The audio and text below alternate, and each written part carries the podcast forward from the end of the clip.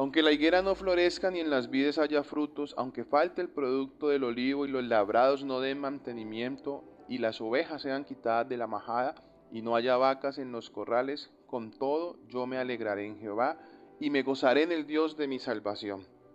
Habacuc capítulo 3 versículos 17 y 18.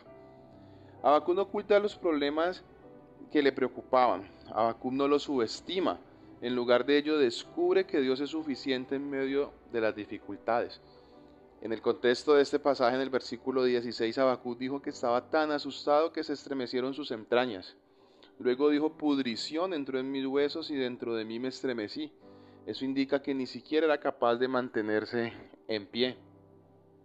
Y el versículo 17 menciona problemas, problemas que están sucediendo, que podíamos eh, dimensionarlo como un problema en la economía que estaba afectando la, la, sociedad, estaba trayendo quizás escasez y eso se estaba ya viendo manifestado en la vida de cada uno de ellos, trayendo desesperación, angustia.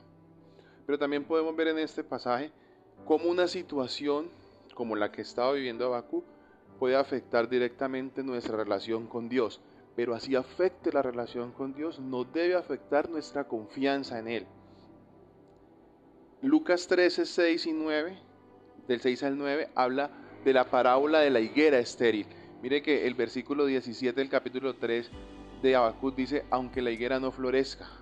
En Lucas, el Señor Jesús hace referencia a la higuera estéril, a una higuera que no florece.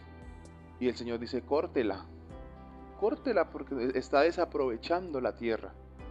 También dice, eh, ni en las vides haya frutos. Y en Juan 15:5 el Señor dijo, yo soy la vid. Quiere decir que también hace referencia a esa relación de nosotros con el Señor. Habla del aceite, del producto del olivo. Y el aceite es por excelencia el símbolo del Espíritu Santo. Y habla de las ovejas, que las ovejas sean quitadas de la majada.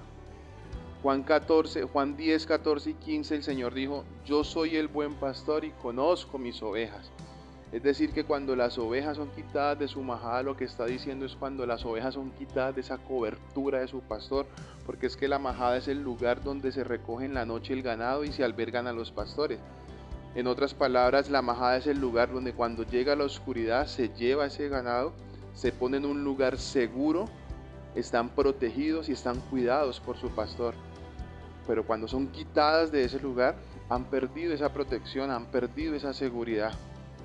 Y esa es la situación que quizás muchos están viviendo y padeciendo a causa de una crisis económica, pero que afecta también su vida espiritual y su relación con Dios.